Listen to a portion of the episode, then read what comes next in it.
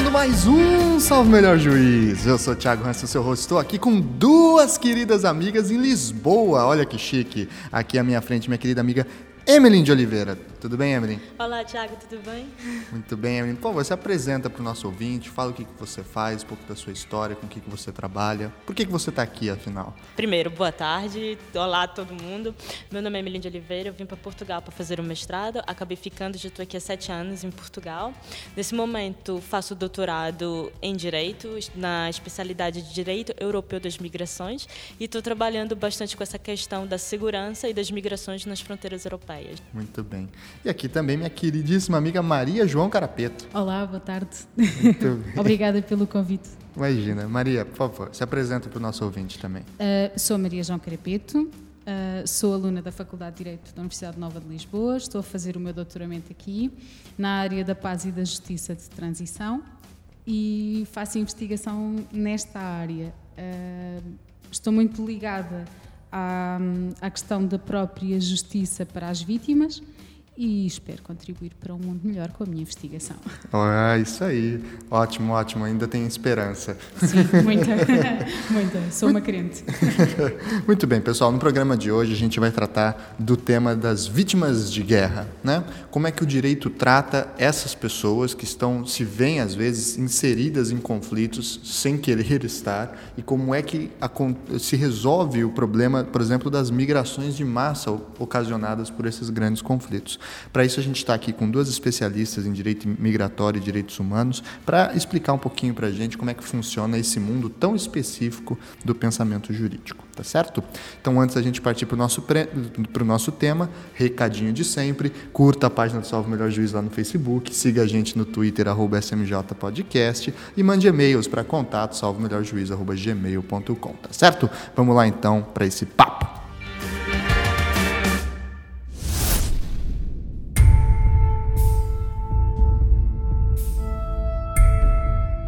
Pois então, pessoal, o século XX, como dizem alguns teóricos e alguns historiadores, aqui eu lembro, por exemplo, do Eric Hobsbawm, é um século marcado pela figura da guerra total.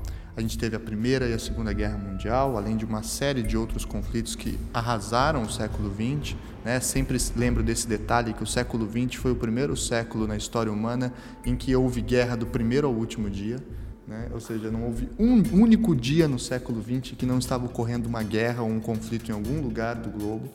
E o que se vê, o que se interpreta dessa nova dimensão armamentista e bélica do século XX é a figura da guerra total, que é uma incapacidade de diferenciar a população civil de militares na prática. Né? E justamente para tentar remediar um pouco dessa situação catastrófica ocasionada, sobretudo pelas guerras mundiais, é que surgiu um novo campo do direito, conhecido aí por direito internacional humanitário, que é regido por uma das convenções mais famosas aí, que todo mundo já ouviu falar pelo menos alguma vez na vida, que é a tal das convenções de Genebra. O que são essas convenções? Como elas foram aprovadas e o que, que elas falam? Tiago, um, o, as convenções de Genebra fazem parte daquilo que se chama o direito internacional humanitário. Uh, na prática, elas procuram limitar os efeitos dos conflitos armados, sobretudo para proteger aqueles que não participam diretamente nos conflitos, nomeadamente os militares. Nomeadamente, podemos falar, por exemplo, dos doentes, dos feridos, dos prisioneiros de guerra e, através de instrumentos internacionais, procurar proteger essas pessoas que, de outra forma, não teriam qualquer proteção. As convenções de Genebra começam logo em 1864 com a aprovação de, da primeira e ao longo dos anos têm sido aprovadas novas convenções e protocolos que visam aumentar a proteção às pessoas. Posso-vos falar, uh, por exemplo, uh, da, da, Convenção de 1980, uh, que procura proteger as pessoas sobre o uso de, das armas convencionais, ou ainda a de 1993, que prevê proteger as pessoas contra os ataques de, com armas químicas, muito no seguimento de, da guerra do Irão-Iraque. E ao longo dos anos, as convenções de Genebra têm servido, inclusive, como fundamento para proteção e justificação em sede de tribunais internacionais. Nós temos uh, casos eh, de crimes de guerra uh, julgados pelos tribunais internacionais que, cuja funda fundamento de, de proteção das vítimas decorre exatamente das Convenções de Genebra. E a, já agora adicionando um pouco de informação, temos aquela que mais se fala no momento, a Convenção de Genebra de 1951, que é a famosa Convenção dos Refugiados, com o Protocolo de 67, que acaba de ser uma, uma continuação da tentativa de proteger aquelas pessoas que não participam da guerra e que merecem uma proteção internacional. Mas a, a de 51, exatamente, visava proteger as pessoas que participaram da Segunda Guerra Mundial, tanto que ela tinha essa limitação. Uma limitação, né? Exatamente em 67 que ficou para qualquer pessoa que sofre perseguição, não não necessariamente pós a Segunda e é Guerra. quando surge o Acnur também, né? Exatamente, que na verdade tinha apenas um, uma espécie de contrato fixo, é, temporário, mas depois percebeu-se que verdadeiramente tinha que continuar a fazer parte. E aproveito também para lembrar da história da Organização Internacional para as Migrações, que desde o ano passado passou a fazer parte também da ONU, devido a essa questão migratória que não que apesar de hoje falar-se bastante na Europa, mas é uma questão mundial. E, e a, hoje a, a, Organização Internacional para as Migrações está a trabalhar junto com a CNU né, para tentar resolver essa situação. E dentro dessa discussão do direito humanitário existem também algumas instituições que acabam cumprindo funções, né? Por exemplo, a Cruz Vermelha, sim, né? Sim.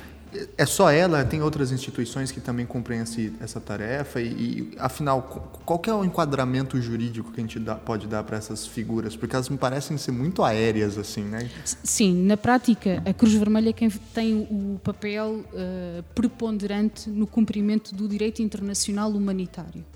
Mas, na verdade, existe todo um trabalho desempenhado por, pelas próprias organizações não governamentais que prestam auxílio às pessoas em tempo de guerra. Uh, Veja-se, por exemplo, os Médicos Sem Fronteiras, adicionar uma outra informação, pronto, sempre puxando um pouco de brasa para minha sardinha das migrações, essa na questão da responsabilidade jurídica internacional das organizações não governamentais.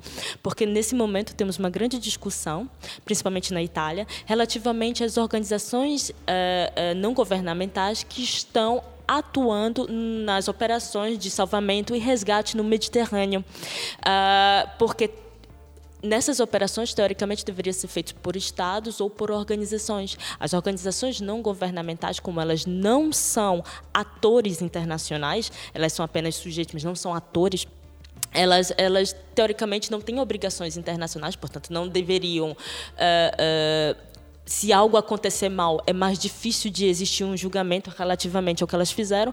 E elas também não têm direito, tanto que uh, existem várias situações de. É, como existe uma associação que se chama SOS Mediterrânea, que está a ajudar a resgatar os refugiados, os migrantes nesse caso, que já, já sofreu ataques durante essas, esses salvamentos. Por quê? Porque eles não têm proteção policial. Se eles não estiverem atuando num, num navio de uma, de uma guarda costeira, eles não têm proteção. E, uh, e, existe verdadeiramente agora esse debate relativamente à responsabilidade internacional, no sentido de direitos e deveres dessas organizações que estão a atuar dentro do direito internacional humanitário, mas não são considerados atores verdadeiramente, porque no direito internacional uh, clássico, ator é Estado e organismos Sim. internacionais. E essas organizações, elas. É para salvar, por exemplo, pessoas que estão vindo do norte da África ou de outras regiões em direção à Europa, elas, por não serem representantes do Estado, elas não podem cair em alguma infração, por exemplo, elas não podem ser vistas, de um ponto de vista jurídico, como coiotes que estão levando é, imigrantes para a Europa? Ou como é que elas se livram da possibilidade de estar cometendo um crime? A, a grande questão é que no direito internacional existe a regra de que qualquer navio de Estado ou civil. No caso de uh, ver pessoas em situação de perigo em alto mar, elas têm obrigação internacional de prestar ajuda. Ah, então aí está o Exatamente. pulo do gato. Exatamente. Portanto, aquelas pessoas estão num bote que está a qualquer momento a afogar e então no fundo elas estão fazendo essa eh, prestam esse serviço internacional. É claro que teoricamente a, a ideia do, da obrigação internacional de prestar socorro foi feita para caso se esbarrar com, com alguém em, em, risco. Mas, nesse momento, como já é um risco considerado evidente, eles estão a prestar esse serviço. Mas, infelizmente, estão surgindo muitas situações, muitos questionamentos da verdadeira responsabilidade deles e também da questão de será que eles estão cumprindo com todas as regras de identificação, porque depois eles trazem a terra, mas eles não têm a formação, entre aspas, de fazer a identificação se aquelas pessoas são realmente uh, uh, migrantes que vêm atrás de proteção internacional ou se são migrantes econômicos a buscar uma via da imigração Sim. ilegal. E falando também um pouco sobre o Médicos Sem Fronteiras e a Cruz Vermelha que a gente tinha comentado, eu já li também algumas situações de que eles têm, eles têm uma, uma ética de não se colocar de nenhum lado dos conflitos Sim. e atentar para qualquer vítima de qualquer um dos lados, mas que isso muitas vezes entra nas tramas políticas do conflito. Né? É, pessoas impedem que a Cruz Vermelha chegue em determinados lugares como tática de guerra, ou então permitem que vá em outro lugar para garantir mais recursos para si mesmo, enfim. Como é que se resolve essas situações? Como é que essa neutralidade absoluta da Cruz Vermelha, por exemplo, ou do direito humanitário, consegue lidar com a concretude de um conflito tão realista assim, né? Tiago, um, antes de avançarmos para essa parte, uh, felizmente que organizações como a Cruz Vermelha têm uma credibilidade internacional tão grande que são das poucas organizações humanitárias que conseguem entrar na Coreia do Norte e prestam, prestam uh, auxílio a potenciais vítimas a troco de silêncio. Nós não sabemos o que é que se passa na Coreia do Norte, mas a verdade é que a Cruz Vermelha tem entrado ao longo dos anos lá precisamente para que hum, as vítimas recebam uh, qualquer tipo de assistência. A verdade é que uh, a Cruz Vermelha e, e, os Médicos Sem Fronteiras têm sido ao mesmo tempo uma arma de arremesso. Ou seja, querem prestar uh, auxílio, quer através do transporte de medicamentos, quer através de vacinas, quer at através da, da, presença de médicos no local. E, hum, e, a verdade é que quer as forças, as forças militares, sobretudo rebeldes, têm, uh, usado, uh, desde o roubo de medicamentos, a destruição de alimentos, uh, como forma de agressão às próprias pessoas e até de manipulação do conflito. Como é que isto se resolve na prática? Bom, tem sido difícil.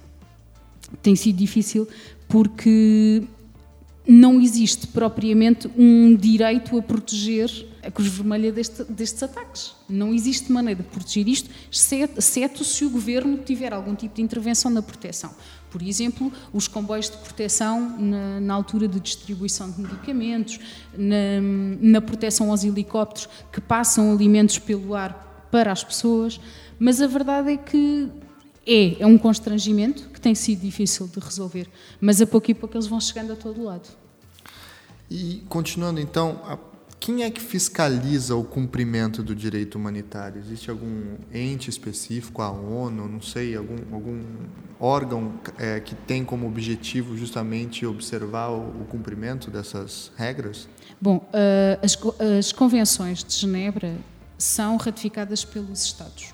Ou seja, são obrigações dos Estados em fazê-las cumprir um, a fazê-las cumprir e, claro, que podem ser responsabilizados pela falta de cumprimento.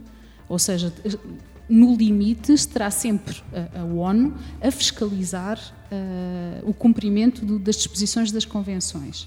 Mas nós assistimos a uma coisa: uh, organizações não governamentais, como a Amnistia Internacional ou a Human Rights Watch, vi, uh, denunciam sucessivamente a violação do direito internacional humanitário por parte dos Estados.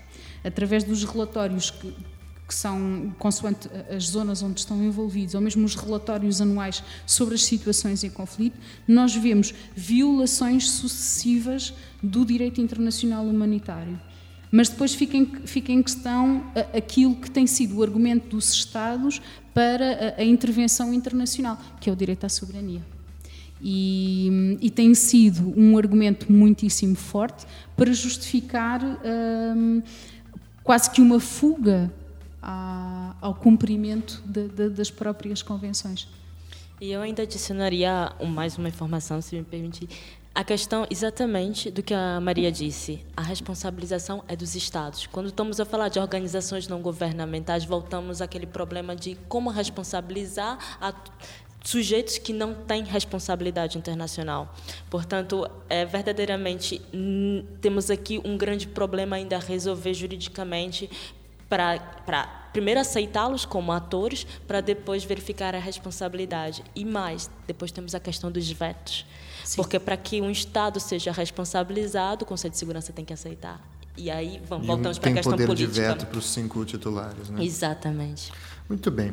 É, uma das consequências de conflitos armados desse nosso século XX, mas também de outras épocas, é o, são as grandes mobilizações humanas decorrentes disso. Né? É, inclusive, o, mais recentemente a gente vê também que é, essas mobilizações humanas são, em certa medida, uma tática de guerra, né? para desestabilizar o, Estado, desestabilizar a região, inclusive. A gente vê muito disso acontecendo em virtude das atrocidades cometidas pelo Daesh, por exemplo, entre outras entidades. Né? É, essas mobilizações humanas forçadas geram ou constituem a figura do refugiado. Né? O refugiado ele é a mesma coisa que uma vítima de guerra? Sim e não. A condição de refugiado é um pouco mais ampla que isso, não é tão ampla, infelizmente. Uh, na verdade, o refugiado é aquela pessoa que está a fugir de perseguição, e essa perseguição pode ser política, pode ser uh, uh, por opiniões políticas, no caso, pode ser por, por uma questão de, de de ideologias, por exemplo, há, existe, existem muito daquelas pessoas que estão a fugir de países que condenam a homossexualidade. Uhum. Portanto, a, a, a, questão do refugiado é um pouco mais ampla, não se, não se prende apenas à questão política. O que nós temos como figura especialmente criada para proteger essa questão política é o asilo político, que nem sempre é a mesma coisa que o refúgio, porque o refúgio é, é uma perseguição contra um grupo. É um grupo, por exemplo, de de uma tribo na África que está a fugir porque é, professa a religião católica e estamos a falar de um Estado muçulmano que resolveu perseguir os grupos que, que professam a religião católica. Entretanto, se uma pessoa única expressa uma opinião, o Estado começa a persegui-la, essa pessoa, em teoria, não teria direito ao refúgio, mas ao asilo, porque o asilo ele é individualizado, refúgio é contra um grupo. Portanto, é, é, no fundo é essa diferença que se faz entre um e outro. O refúgio também é, ele é baseado numa, num, numa, numa, numa ordem internacional, portanto, na Convenção de Genebra. O asilo não. O asilo ele pode ser regional ou estatal não é baseado numa, numa convenção internacional. Por exemplo, na Europa, existe o Sistema Comum de Asilo, que foi finalizado em 2005. Na América Latina, nós temos desde a da, da Convenção de Montevideo, depois temos a Convenção de Caracas, que tenta regularizar, mas são todos tratados e, e, e, e diplomas locais ou regionais, não internacionais. Muito bem. Vamos então dar uma olhadinha como é que funciona na prática, digamos assim, essas situações de conflito e aplicações é, de mobilizações humanas, de direito humanitário, etc. A, a, Maria João, que trabalha com vários casos concretos aí, vamos, vamos listar alguns aqui para a gente então tentar entender como é que funciona mais ou menos essa dinâmica. Bom, Tiago, hum, antes de mais importa dizer que estas deslocações que, que ocorrem durante a guerra são muitas vezes forçadas mais do que o refúgio, a deslocação tem sido utilizada cada vez mais como estratégia da própria guerra. As grandes mobilizações de pessoas para campos de trabalhos forçados ou na própria alteração da composição demográfica das regiões tem sido uma constante ao longo de, uma série de conflitos. Isto enquanto tática de guerra, funciona, por exemplo, para controlar fações das, da, da, própria oposição, de que apoiantes de um regime são deslocados para, para, para, para um regime contrário, de modo a que possam ser controlados. E temos vários exemplos. Uh, por exemplo, na, no conflito para a Jugoslávia, Uh, foi, foi, a estratégia de deslocação em massa foi utilizada até para criar zonas de homogeneidade étnica para que fossem controladas. Uh, no, na questão do, do, trabalho forçado, não vamos esquecer o Camboja.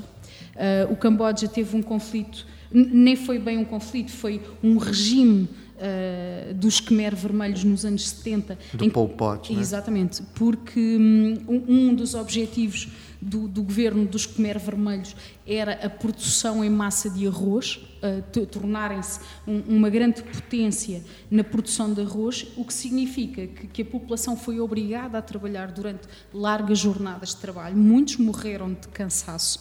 Uh, os relatos são, são, são trágicos e um, nos julgamentos que estão a decorrer uh, no Camboja neste momento, esta, esta, esta deslocação e este trabalho forçado está a ser utilizado até como argumento para justificar crimes contra a humanidade.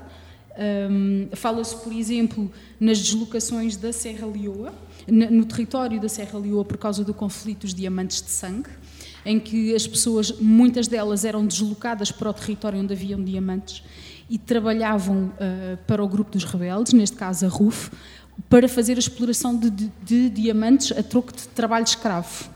E o, o, que é que acontece? Neste fenómeno, por exemplo, estima-se que dois terços da população da Serra Leoa tenha sido deslocada entre trabalho forçado e, e refúgio. Uh, sabemos que no Sudão mais de 2 milhões de pessoas foram deslocadas desde 2003, ou ainda falar no caso da Nigéria, do, do Boko Haram, onde o rapto uh, tem sido uma constante. Veja-se, por exemplo, um, a entrega por parte do Boko Haram de algumas das meninas raptadas há alguns anos atrás. E, por fim, falar-vos do, do, Uganda, em que a deslocação em massa uh, causou imensos transtornos no país, quer que no refúgio, quer para trabalho escravo. E neste trabalho escravo inclui-se também o recrutamento de crianças soldado e os casamentos forçados para, que, para as mulheres servirem quase que de escravas sexuais aos membros da, da facção rebelde, neste caso do LRA. E o direito humanitário, porque um, existe essa crítica constante, que até a gente pode ver se ela é procedente ou não, de que o direito humanitário é muito bonito na teoria, mas tem certas dificuldades na prática. Esses casos, por exemplo, que você acabou de narrar para gente, Maria João, direito humanitário cumpriu algum papel? Conseguiu interferir em alguma coisa? Conseguiu agir em algum sentido? É difícil responder essa questão eh, porque não salvo, o direito internacional humanitário não salvou uh, uh, as pessoas do conflito. Tivemos a intervenção dos capacetes azuis, no, no caso da Serra Leoa, e hum, os capacetes azuis intervêm como forças de pacificação. Eh, não entram no conflito propriamente dito. Nenhum destes países sofreu intervenção de maneira a acabar com o conflito. Ou seja, a proteção às vítimas tem sido negligenciada. A meu ver, negligenciada. Depois temos várias situações dos próprios capacetes azuis a violar o direito humanitário, porque muitas vezes, por exemplo, tivemos na África, tivemos infelizmente também no Haiti, capacetes azuis a vender uh, alimentos ou, ou, mantas por troca de, de relações sexuais com menores. Portanto, infelizmente, aqueles que foram para proteger, ou pelo menos tentar dar uma sensação de proteção, são os primeiros a violar os direitos daquelas pessoas. Portanto, eu concordo plenamente com a Maria que hoje é difícil falar-se num direito humanitário verdadeiramente efetivo, forte. Que, exato, forte, que vá mesmo dar a proteção e tentar hum, dar uma estabilidade numa instabilidade. E já que vocês tocaram nesse assunto, eu sempre tive essa dúvida, né? Qual é que é a dos capacetes azuis? A gente sabe por filme e etc que eles são tropas aparentemente em nome da ONU, Sim. né? É, mas como é que é, são selecionados? Eles fazem parte de que programa, de que projeto? Como é, qual é que é a situação dessas pessoas? Por exemplo, no Haiti os capacetes azuis são os brasileiros, né? E eles não são eles não estão lá em nome do Exército Brasileiro, mas estão em nome da ONU. Então, como é que funciona isso, afinal? Bom, na prática, uh, os capacetes azuis estão ao serviço da ONU, são forças de pacificação, não se envolvem no conflito no sentido de, de, da conquista ou, ou eliminar um, ou eliminar o inimigo. Não é nada disso, são, são, são mesmo forças de pacificação.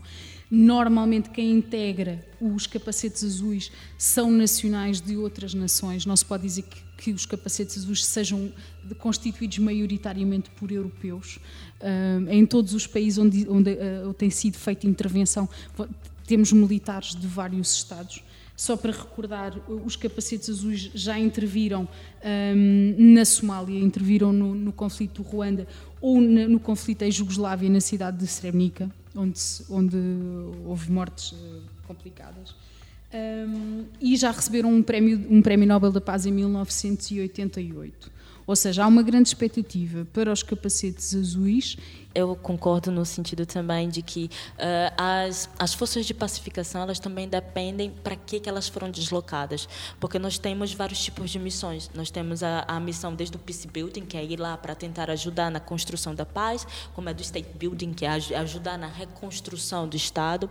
A, a, a grande questão é que normalmente eles não podem interferir nos, no conflito em si.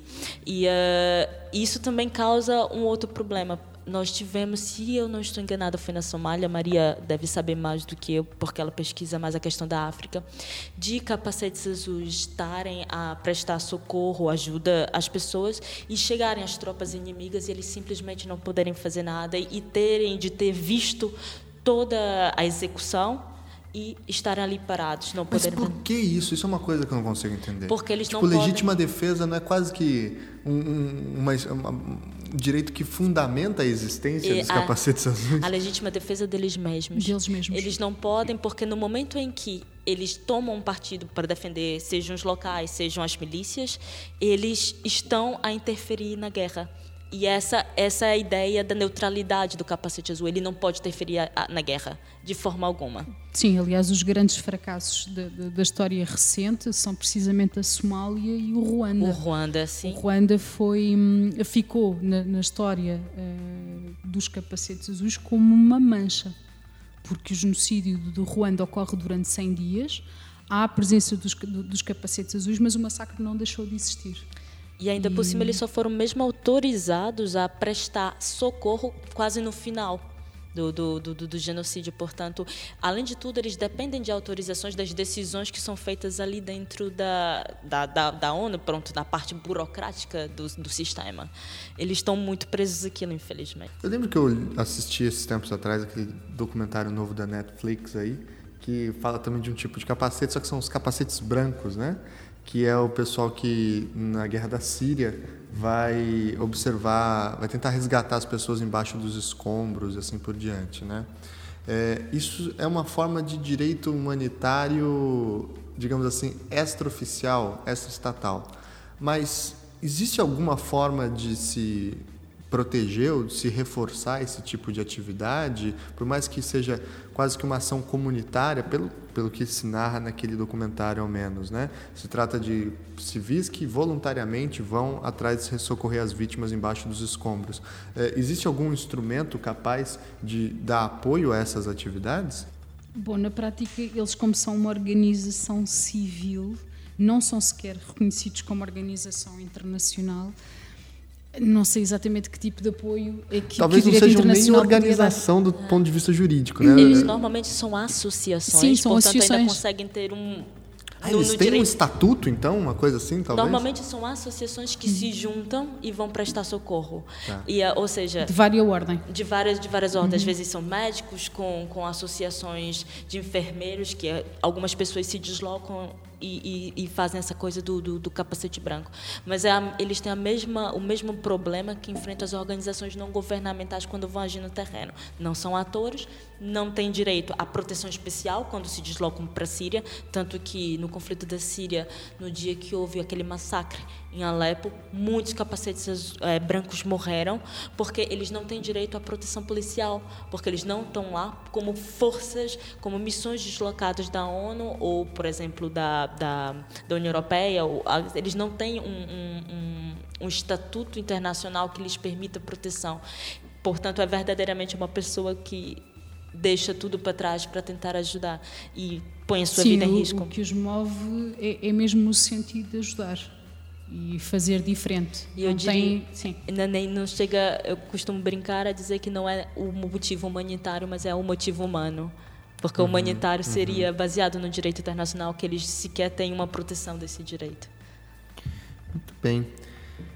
É, avançando então um pouco mais nessa discussão, já que nós estamos aqui na Europa nesse momento, a gente sabe que a Europa é muitas vezes um destino é, importante para essas massas de refugiados. Por mais que nós de, tenhamos de ter o pé no chão, de por exemplo, se a gente olhar para a situação na Síria, os países que mais receberam refugiados não foram os países europeus, né? Foi a Jordânia, né? Foram a Turquia, a Turquia, o Líbano, é, mas na Europa, quando chegam essas massas migratórias, elas acabam ocasionando conflitos culturais também e, e, e conflitos étnicos bastante fortes. Não tanto aqui em Portugal, onde nós estamos, mas especialmente. Não obstante a vontade que demonstramos em receber refugiados. Exato. Nós demonstramos essa Não essa obstante isso. Sim. Mas existe também essa questão que a maioria dos refugiados querem ir para a Suécia, para a Noruega, Sim, né, para a Alemanha, com, países com um nível ricos. económico muito maior que o nosso. sim. Exato.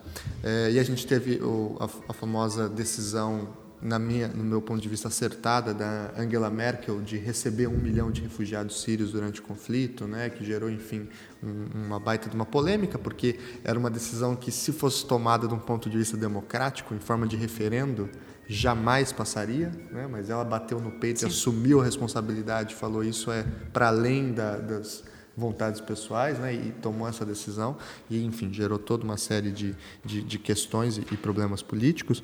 E aí eu queria entender como é que então funciona a estrutura de recepção desses refugiados, dessas mobilizações, tanto de África quanto do Oriente Médio, quanto de outras regiões, na Europa e especialmente no direito da União Europeia, né, que é essa figura que para nós brasileiros é muito difícil de entender, porque é um direito forte, presente e que não está vinculado imediatamente com a soberania de um Estado, mas com um agrupamento da União Europeia. Exatamente, é um direito considerado sui generis, mas eu queria verdadeiramente fazer um comentário relativo ao que falou da Angela Merkel, porque é algo mesmo que, que penso que está muito na ordem do dia, que seria a própria lei de imigração do Brasil, que está tá esperando sanção presidencial e é, eu, particularmente, também concordo plenamente dela ter batido o pé no chão e ter dito: olha, vamos passar porque nós temos obrigações internacionais e temos que assumi-las. Eh, e não levar em consideração tanto o clamor popular. Porque, às vezes, o clamor popular está tá revestido de medos e frustrações e. Infelizmente, informações erradas Exato. Tanto que, na própria questão da lei de imigração no Brasil, o Senado teve aquela ideia de colocar uma votação online para verificar qual era a opinião pública da, da lei de imigração, se é aprovada ou não. E tinha aquela pergunta: devemos, devemos aprovar a lei, sim ou não? 22% dos brasileiros que votaram disseram sim. Isso quer dizer que a lei foi aprovada pelo Senado, mesmo tendo um clamor público de não aprovação. Mas nós, se olharmos a letra da, da lei, é, é, no caso agora é uma proposta, ela é muito avançada. E é, eu tive a possibilidade de, na segunda-feira, estar falando sobre isso. É, a, a União Europeia pode se basear nas ideias que estão lá para tentar resolver muitas coisas. É uma, é uma legislação muito avançada. Então você quer dizer que o Brasil está colonizando as mentes europeias agora? Espero é eu. Vamos fazer história aqui agora. Mas, mas é interessante ver que a gente observou é, no noticiário, enfim, alguns movimentos contrários à lei de imigração no Brasil, o que é uma cena, para mim, absolutamente bizarra, tendo em vista que o Brasil, além da sua história de ser um país de imigrantes, na sua essência, né, para além desse detalhe, é, se você observar a quantidade da população de imigrantes que mora no Brasil, é ínfima, não chega a 1%. Mas, Tiago, os movimentos, estes movimentos populistas, contra, eh, quer contra a imigração, quer contra os refugiados, têm existido um bocadinho por toda a Europa. Eh, eu falo- Bocadinho não, né? Aqui o negócio pega fogo. Sim. Bocadinho no Brasil. Mas as eleições francesas que foram Sim, mesmo exemplo da loucura entre o nacionalismo, entre o que seria o certo ou o errado a fazer na mesmo, situação das mesmo migrações. aqui em Portugal, ah, Portugal é um país de, de imigrantes. Portugal é um país de cidadãos do mundo. E hum, temos alguns movimentos contra ah, a, a própria recepção de refugiados. Ah, ou seja, isto é um bocadinho transversal a, a todos os países e todas as nações. Mas a verdade é que há gente com vontade de fazer diferente. E digo ainda mais, a, a grande, o grande problema da informação errada, da falta de informação... E as fake não- news também, agora na Exato, a fake news que estão na moda não é só da sociedade que colhe, é daqueles que vêm buscar também refúgio. Ah, é uma situação estranha, mas muitos refugiados, e tive mesmo a possibilidade de ouvir uma pessoa que está trabalhando no terreno a falar sobre isso, eles chegam com a foto da casa que compraram na Europa. Porque quando os traficantes lhes vendem, vendem, olha, é, não vem, vem dizendo, eu, olha, eu vou vender esse, esse pacote para chegar à Europa. Não, eu vendo o pacote para chegar na Suécia, tu vais morar nessa casa. Então eles chegam pensando realmente que compraram um pacote para morar numa casa na Suécia. E, é e é tudo mentira. Sim, porque depois é, é, é o sistema europeu de asilo que vai, que vai atuar baseado na Convenção de Dublin, baseado no, nos instrumentos normativos europeus. E depois, uh, com, com a nova mudança, eles sequer podem escolher para onde vão. No, no, no, sistema de recolocação, é de acordo com as cotas, pode-se levar em consideração onde eles têm família, mas, na verdade, é onde cabe, se mete. É mais ou menos assim, uhum. usando um termo muito, muito direto. E a, e a frustração daquelas pessoas também. Especialmente porque algo que não se deixa muito claro é que quando eles são recolocados, que eles são postos, por exemplo, aqueles que vieram para Portugal, eles têm aquela proteção no Estado português. Então, quando eles se aventuram para ir na Alemanha, porque acham que na Alemanha vão ter mais vantagem, ou porque lhes foi prometido pelo traficante que é, na Alemanha ele teria uma casa, eles saem da proteção para entrar no Estatuto de Imigrante Legal. Portanto, hoje, ainda por cima, a Europa está a enfrentar isso. Pessoas que tiveram a, a proteção uh, aceite pelo, pelo, pelo governo local mas que depois perderam essa proteção porque passam pelo estatuto de imigrante ilegal porque não, não quiseram ficar onde houve a recolocação. Portanto, ainda se tem mais essa E outra... alguns casos destes acaba por, por, se falar quase que num verdadeiro desaparecimento. Exatamente. Seja, eles são imigrantes ilegais a partir do momento em que se consegue identificar a pessoa como imigrante ilegal. Mas eh, os casos que têm acontecido cá em Portugal, por exemplo, com os refugiados e Azidi, Muitos deles fugiram de Portugal, vamos utilizar o termo fugiram, mas na verdade eles estão, estão desaparecidos. Eles estão por aí, só que estão sem documento. por aí, exatamente. Exato. Se isso foi no caso da Grécia, tinha, uma, tinha um grupo de 10 pessoas, em grande parte eram famílias, seis ou sete eram de uma mesma família, e uh, lhes foi dito que eles viriam para Portugal, que seriam recolocados em Portugal. Na véspera da viagem, esse grupo sumiu. Portanto, Claro, existe também uma ignorância, muitos deles nem sabem o que é Portugal, sempre ouviram falar na Alemanha e na Suécia, porque é onde tem parentes, e tem medo, ah, será, será que não estão me colocando de volta? Porque, infelizmente, nós temos o caso da Itália, que uma vez mandou é, é, sírios de volta, foi condenado, ok? Mas existe já esse medo, esse clamor de que, não, será que não vão me colocar de volta? Eu prefiro fugir para um lugar onde sei onde vou. Infelizmente, ainda temos isso. Então vamos entrar. É, ah, você trabalha com essa questão de direito migratório, migratório bastante aqui na Europa, né, Exatamente. né? Então explica para a gente o que é esse negócio de cotas, como é que funciona, afinal, a, a malha protetora de refugiados na União Europeia. Se eu sou um refugiado, tá? Estou saindo da, do Sudão, da República Democrática do Congo, que está num conflito horroroso lá, e chego aqui e, sei lá, apareço por alguma sorte no aeroporto de Lisboa. Como é que funciona a estrutura daqui para dentro? Eu acho que começaste pelo ponto correto quando chego aqui. Porque o asilo ele só é garantido para quem chega. Quem não chega não tem direito ao asilo. Infelizmente, nós temos muitas pessoas pelo caminho. E nesse ponto, a Maria, daqui a pouco, acho que pode esclarecer muito bem quem é que ficou pelo caminho. Uh, falando exatamente daqueles que conseguem chegar, que não ficaram afogados ou não se perderam nas mãos do, não se perderam no caminho, ou pior, não tiveram dinheiro para pagar e acabaram sendo vendidos como escravos para os grupos no norte da África, muitos deles. Ah, quando eles chegam, a primeira coisa que eles têm que dizer é que querem o asilo, porque senão vão ser tratados como imigrantes ilegais. Ah, e depois nós temos uma outra questão. Eh, eles são identificados, eles passam por um processo de identificação, eles têm que deixar as digitais, têm que dizer que querem uh, uh, o asilo ou o refúgio, dependendo do, do, exatamente das questões, e depois eles passam por uma espécie de entrevista, em que nessas entrevistas eles têm que comprovar realmente a dita perseguição ou clamor de voltar ao seu país. Eles têm que provar que merecem essa, entre aspas, essa proteção internacional. É fácil identificar essas pessoas, Emílio? Hum, é complicadíssimo é complicadíssimo. Por exemplo, uh, eu sou voluntária na JRS e, infelizmente vi uma situação de uma senhora que ela pediu uh, o asilo cá em Portugal porque teoricamente era perseguida no seu país de destino por relações homoafetivas, por ter e, infeliz, e na entrevista não lhe foi dado porque ela não conseguiu comprovar que era homossexual. Agora diga-me lá, como se comprova que é homossexual? Deve-se ter uma relação na frente? É, é, algo muito subjetivo, verdadeiramente fica na Sim. mão, nas mãos daquela pessoa que está olhando para ti. É, tens cara, não tem. Não, não, não existe um, existe dizendo a, a, o inspetor ele tem que ter uh, uh, sérias motivações, ele tem que acreditar que aquela pessoa. Mas o, a crença é subjetiva. Uma situação que acontece muito no, nos fenómenos da guerra é as pessoas ficarem sem os próprios documentos de identificação. Exatamente. Ou seja, um, não é inédito destruírem-se infraestruturas inteiras que permitam documentar as pessoas. E a verdade é que quando elas fogem, eh, o passaporte é a menor das preocupações, porque trata-se de, de, de, de, ficar e morrer ou então fugir para, hum, para conseguir sobreviver.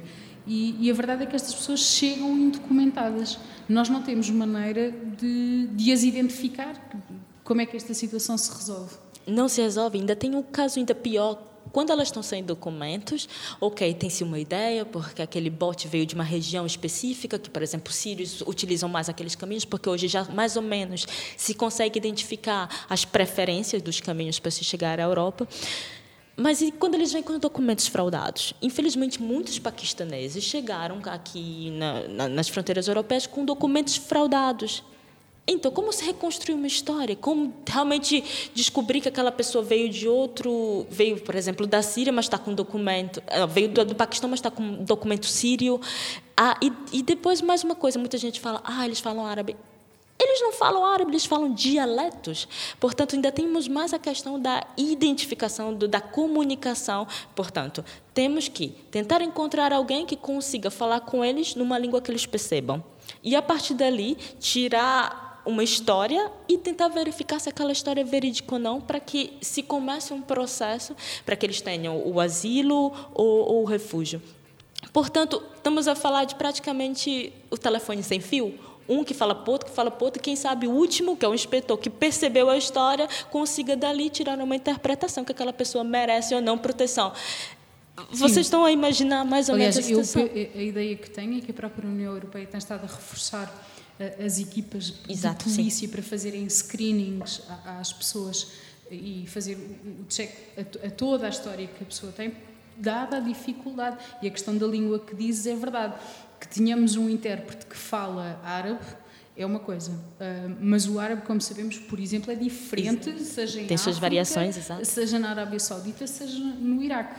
E hum, dificilmente alguém consegue fa falar os dialetos todos, ou seja, há, há toda uma panóplia de, panóplia de problemas para conseguirmos identificar as pessoas. E o problema é, é a questão da multiplicação, porque nós estamos a falar em identificar 20 pessoas Estamos a falar a identificar milhares de Massas, pessoas. exato. Sim. E depois, imagina, uh, eu sou brasileira, vamos usar uma hipótese, espero que remota, se chega um brasileiro pedindo asilo.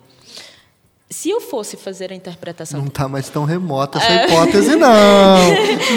Vamos ter que fazer um novo salvo, melhor juízo só para isso.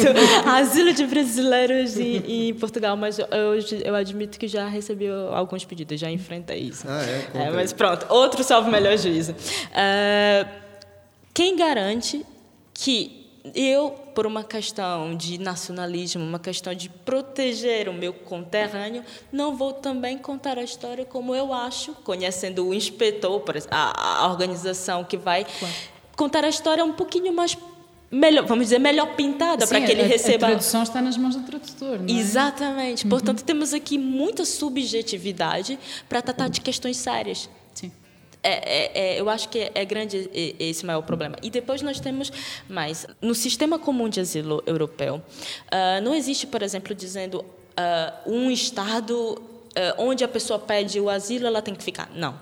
A única coisa que, no caso, já seguindo o regulamento de Dublin, diz que onde a pessoa entrou a primeira vez, fica aquele Estado responsável, pelo menos, para fazer a identificação dos refugiados. Depois entra-se no sistema, verifica-se a questão da recolocação.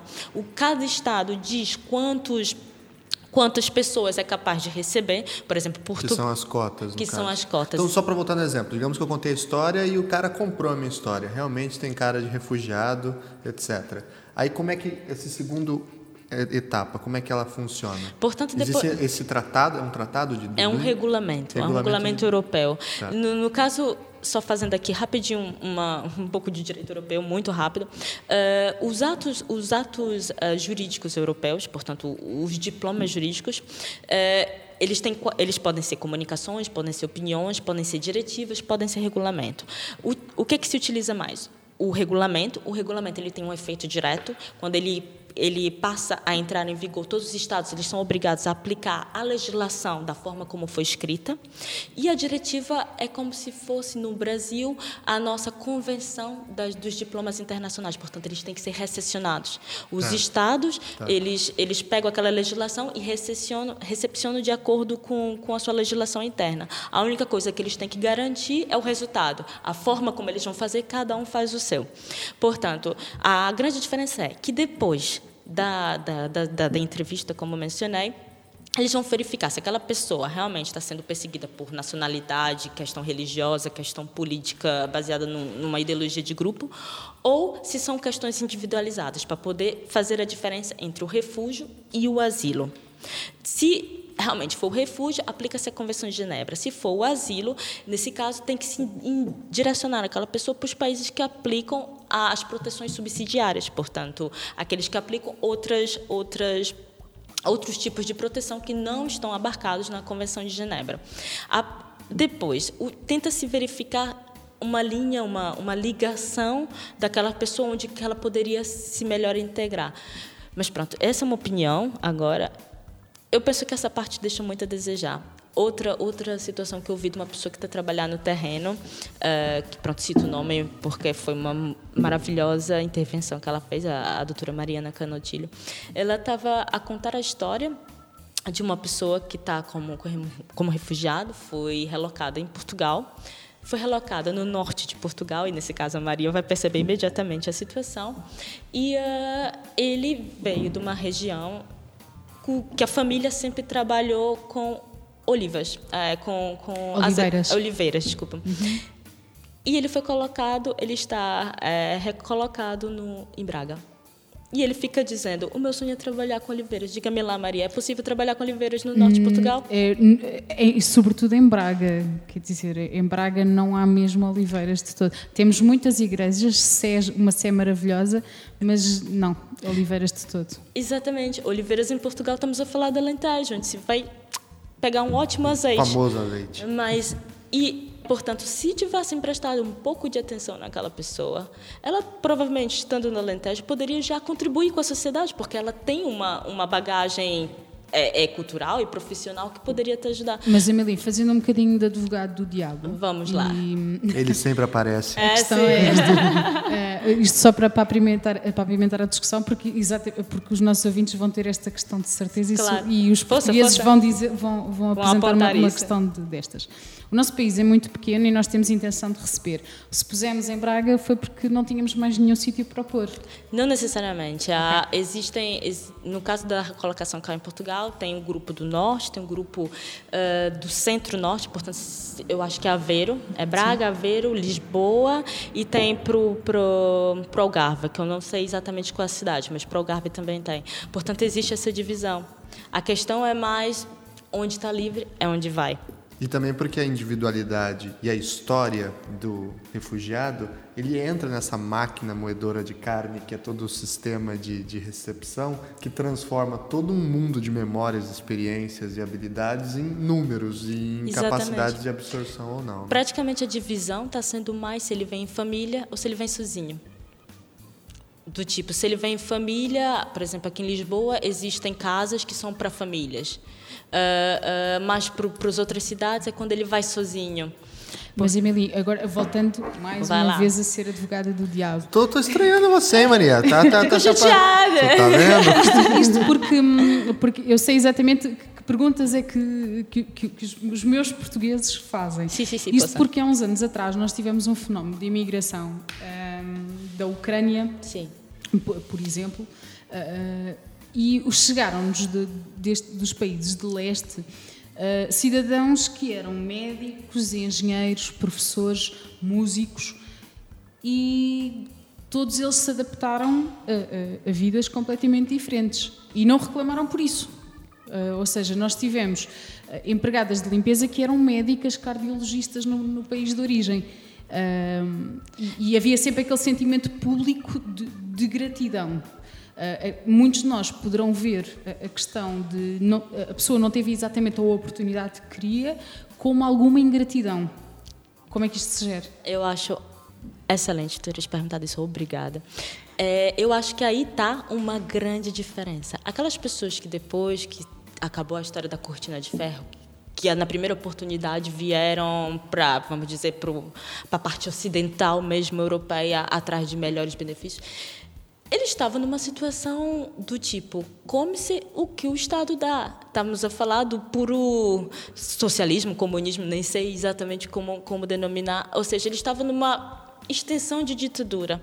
A vida deles era complicada, eles não estavam numa vida fácil, tanto que na primeira oportunidade, a maioria desses, desses ucranianos, moldavos, que existe uma comunidade moldava muito grande aqui em Portugal, vieram de carros a pé, com carona, que em Portugal se chama buleia, da forma como conseguiram é diferente da situação dessas pessoas que estão a chegar agora.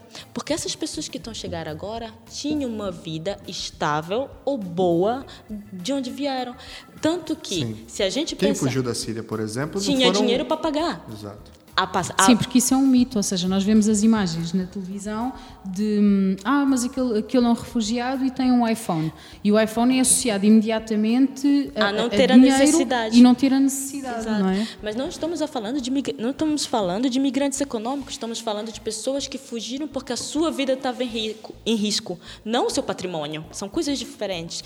E uh, e essa é a grande questão. Como o Tiago falou logo no começo, grande parte dos refugiados, requerentes de asilo, sequer estão na Europa, porque é a maior parte que não teve dinheiro para ir para mais longe.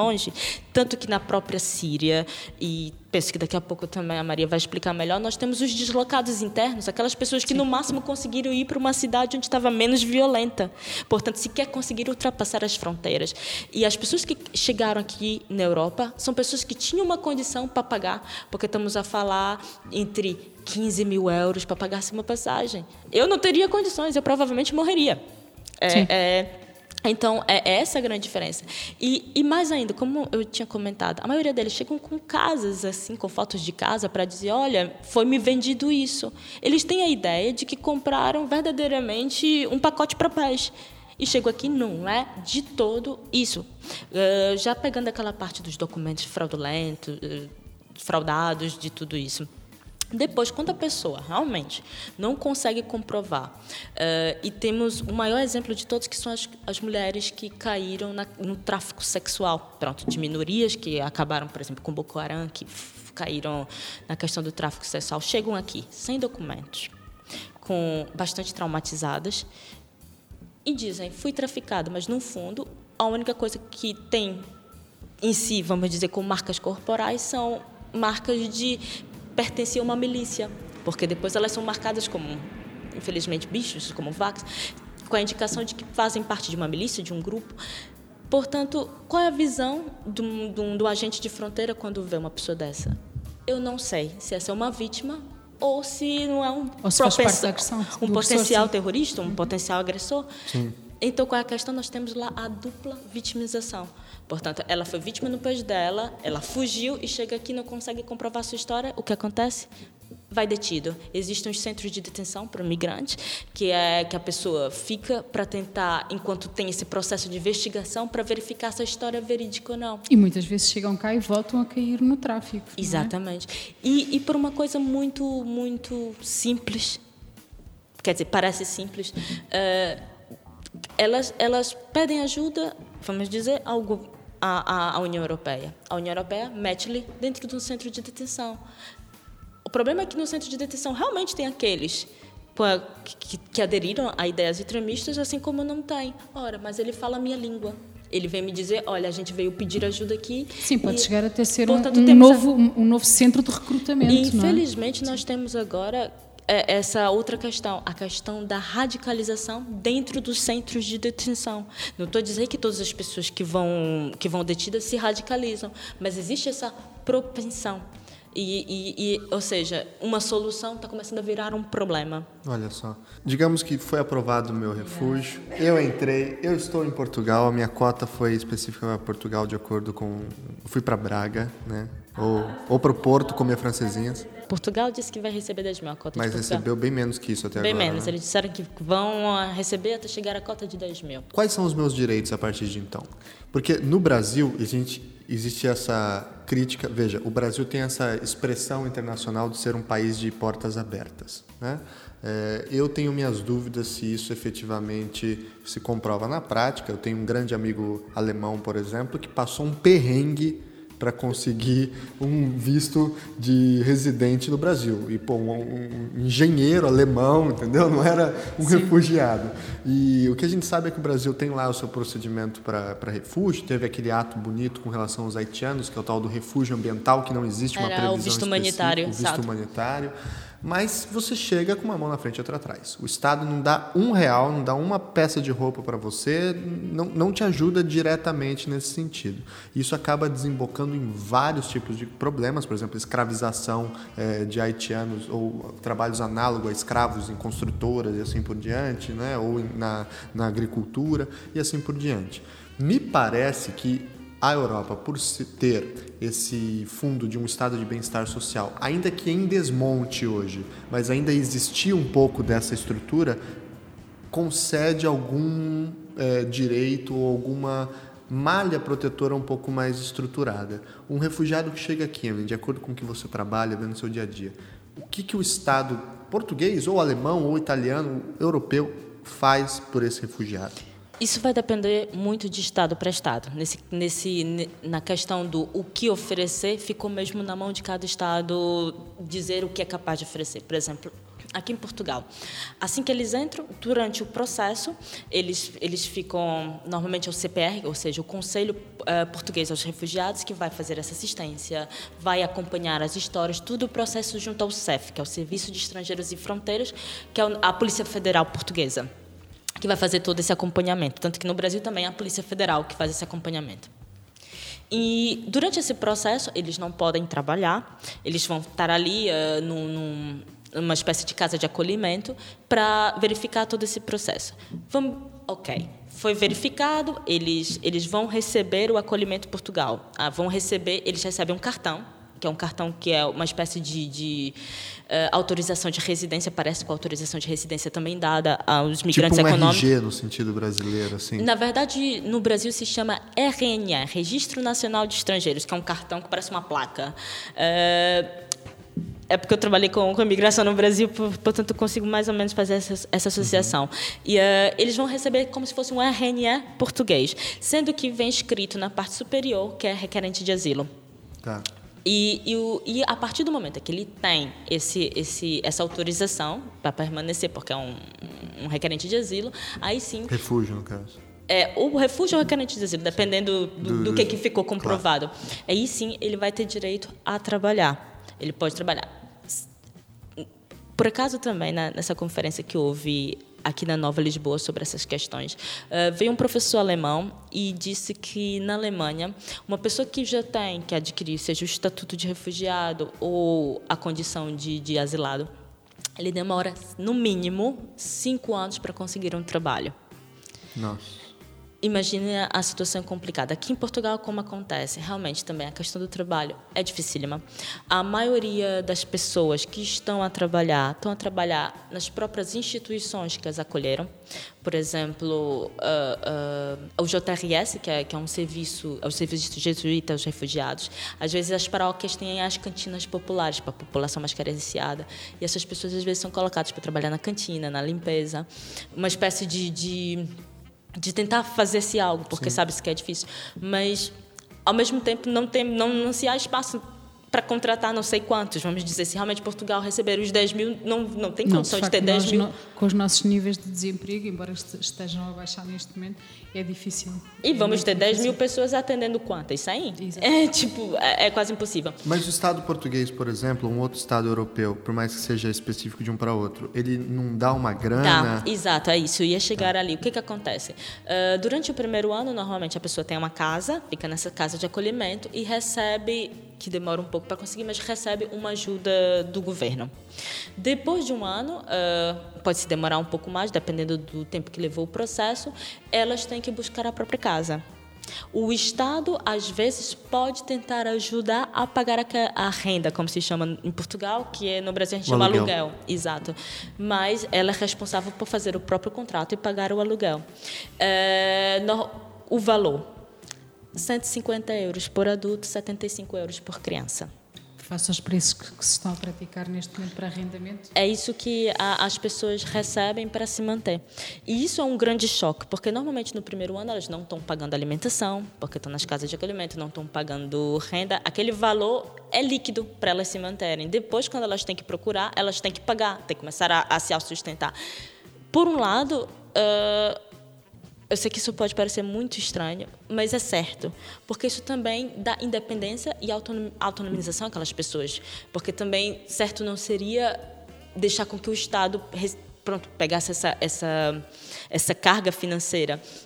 Mas por outro lado, uh, eu não sei até que ponto aquelas pessoas, depois de um ano, já estão preparadas para entrar pois no mercado é. de trabalho. Eu fico pensando pelo idioma, por exemplo, Exato. se não falo português. E, e, mesmo as próprias garantias, eh, falando um bocadinho do regime de arrendamento um, cá em Portugal, é muito normal uh, prestar-se uh, fiança no arrendamento e pedir-se referências das pessoas. É a nossa calção. Uhum. Uh, exato, aqui também. e então o que é que acontece? Eu estou cá há um ano, sou refugiado, mal falo a língua, hum, tenho emprego há pouco tempo ou não e, e tento arrendar uma casa. Quem é que eu conheço que possa ser meu fiador? Que referências tenho eu para dar como pessoa uh, de que sou uma pessoa de bem e que vou tratar bem a, a casa que me dão? Se isto já é difícil para portugueses, imaginemos para, para estrangeiros. Uh, com dificuldade sequer em perceber o contrato de arrendamento que, que lhe possam pôr à frente. E isto admitindo um contrato de arrendamento. Exatamente, depois. Porque, entretanto, ficam uh, vulneráveis a todo o tipo de abusos uh, que possam. Que este, porque, sendo sincero, estas situações de vulnerabilidade das pessoas suscitam muitas vezes abusos e aproveitamentos um, da condição das pessoas. E, e há toda esta situação de vulnerabilidade, até mesmo em trabalho. E depois temos aquela, aquele conceito básico das migrações em geral, independente se está numa situação de refúgio, asilo, se é um migrante econômico. O, o dono da casa tem que aceitar a, arrendar ou alugar. Portanto, depois tem mais aquela questão de. Tu, aqui na Europa temos a comunicação social muito, muito tempo dizendo ah, porque é perigoso, eles não querem, eles são ingratos depois as próprias pessoas têm medo de e, arrendar. E depois eu vejo, uh, vejo isto acontecer também. Começam a juntar-se nichos de imigração nas cidades. Exatamente. Ou seja, há zonas uh, de Lisboa, como a Moraria, por exemplo, uh, que são conhecidas por ser zonas de imigrantes. Exato. E isso pode gerar um grande problema de guetos, né? Exatamente. Criar guetos Porque simbólicos. A questão e... é esta. Começa-se a ter medo de, de circular naquela zona, ouve-se falar de um assalto, o assalto fica potenciado em 10 vezes, eh, porque entretanto o poder da palavra também tem isso, e, e cria-se um estigma àquela zona uh, que, que é quase que impossível de resolver. Exato, e ainda digo mais agora, para ninguém me acusar que só estou falando mal do acolhimento português. Temos zonas em, em Portugal em que muitas pessoas ligadas às paróquias locais. A igreja tem um papel muito importante nessa discussão aqui, né? Sim, sim, sim também, sim. sim, sim, sim. Aliás, em todos os processos de paz, seja que, seja que religião for, há um papel importante das organizações religiosas. Exatamente, sempre. sim, sim, sempre. E aqui em Portugal há, existem muitas paróquias nas cidades pequenas que, que as pessoas se reuniram e construíram as casas com as próprias mãos para tentar acolher os refugiados, que é uma coisa bonita. Mas depois vamos pensar na toda na questão logística que vem depois daquilo. Portugal, pronto, Maria novamente me corrija se eu estiver errada, existem muitas zonas que no Brasil a gente chamaria de zona rural, porque para eles o conceito é um pouco diferente. Uh, que estão quase desabitadas. Não há jovens porque não há trabalho. As pessoas ou vêm para a cidade ou vão para fora de Portugal. E colocar uma pessoa que acabou de chegar, não fala a língua, numa zona dessa é lindo porque ela vai ter a casa, mas depois ela vai ficar completamente dependente daquelas pessoas que as ajudaram desde o começo. Sim. Porque depois, para trabalhar, como faz para trabalhar? Como faz para ter um, uma autonomia na sua vida? Com certeza. Temos todas essas questões a. a, a Sim, porque a, a salvação, salvação uh, da vida no imediato está, fica garantida. O problema é depois é, é a pessoa sobreviver porque tem que se dar condições de, de sobrevivência. Exatamente, porque Sim. a gente tem que pensar a longo Não podemos prazo. ser, procura-se sempre a autonomia das pessoas, não, não queremos que as pessoas fiquem dependentes a, a vida toda, quer por razões do próprio Estado, quer pela, pelas próprias pessoas. Exatamente. É... E eu vou agora meter o bedelho na tua, na tua investigação, na Sim. tua pesquisa. Temos mais depois aquela questão do, do dos estereótipos. Ah, aqui em Portugal nós temos um, um estou falando nós, já estou me sentindo aqui, nós temos aquele grupo de, das pessoas que vieram, por exemplo, do Iraque. Muitas delas chegaram a ser recrutadas e trabalharam com a Al-Qaeda. Agora imagina, tu pensares que o teu vizinho trabalhava com a Al-Qaeda. É, é difícil é, desmistificar aquilo. E, e, e pronto, a, a, Maria tem uma bela investigação, que a gente chama no Brasil pesquisa, sobre a questão das crianças soldados. Como desmistificar aquela história das crianças soldados? Como desmistificar a história daquelas pessoas que trabalham, é, é, que foram vítimas, quer dizer, foram atores na guerra, mas foram atores forçados da guerra. É, é, é existe ou então aquelas que fugiram, mas que não mas que no fundo acabaram ficando pelo meio do caminho porque foram pegas pelo tráfico. Eu acho que, que existe. Uh, uh, Pensa-se sempre em vítimas no local, mas se esquece que a vítima está no local, está na fronteira e está fora. Está é, no é, caminho. Está no caminho, exatamente. É, é, a vitimização do processo dos conflitos e da guerra é muito maior, tanto que o próprio direito chamado internacional sequer consegue é, legislar sobre tudo Sim. isso. E uma pergunta: é, existe essa discussão agora sobre a militarização das fronteiras e, e o controle também dessas ondas de refugiados e, e de vítimas de guerra também, é, através de um uso militarizado. Como é que isso está se desenvolvendo aqui na Europa e como é que vocês veem esse movimento? Aqui na Europa, uh, eu, eu, pronto, existem várias correntes, mas eu sou a favor de que realmente existe uma militarização. É claro que nós não podemos falar no exército europeu, porque ele não existe, uh, mas de certa forma, como se conseguíssemos perceber que o caminho para esse futuro exército europeu já venha, já venha traçado. Nós tínhamos a agência Frontex, que, é, que é, era uma agência que trabalhava nas fronteiras, e ela teve o seu, o seu estatuto, a sua condição alterada no ano passado, e ela deixou de ser a Frontex, que era a agência de fronteiras, para ser uma agência costeira e de fronteiras, uh, que tem participação das forças nacionais uh, dos Estados-membros e que faz, além da gestão da entrada de, desses migrantes na, na que ajudam nos campos de, de migrantes, que ajudam na identificação, também faz o controle, o, o controle é, no Mediterrâneo, da, da, da fronteira uh, marítima. E no, no, na, no próprio regulamento do Frontex vem dizendo que ele também vai ser responsável por ter uh, uh, pronto, pessoas deslocadas nos países uh, em conflitos para tentar gerir em loco a situação antes de que se venha a ter esse grande Ou seja, fluxo. que uma, uma, uma ação de prevenção uh, no, e tentar resolver na origem porque aquilo que... Mas aí é que está o problema, sabe? Porque na, na, pronto, na legislação, na nova legislação do Frontex, vem dizendo que a grande ideia é que tem que ter reciprocidade e que para que uma equipa da Frontex seja deslocada, aquele país tem que estar tá, a respeitar os direitos humanos. Bom, mas aí eu, eu, percebo a existência de uma cláusula desse género uh, por causa das questões da soberania, como já falámos, e que tem sido, ao longo dos anos, justificação para muita coisa, mas é legítimo. O sim, poder sim, do Estado é um poder de um Estado e, e no direito internacional a, a soberania uh, vale muito. Uh, porque não há nenhum direito de um Estado invadir a autodeterminação do outro e isso é um, um princípio universalmente consagrado. Mas a questão que tu dizes, levantas e, e bem é a reciprocidade. Como é que se consegue estabelecer uma relação de reciprocidade em matéria de direitos humanos com um país que nem os reconhece? E, e, e muitas vezes é o próprio Estado, por alguma razão, que comete as violações. Imagine-se a Síria. Como é que se negociaria reciprocidade na origem eh, com o governo da Assad neste momento? Era impossível.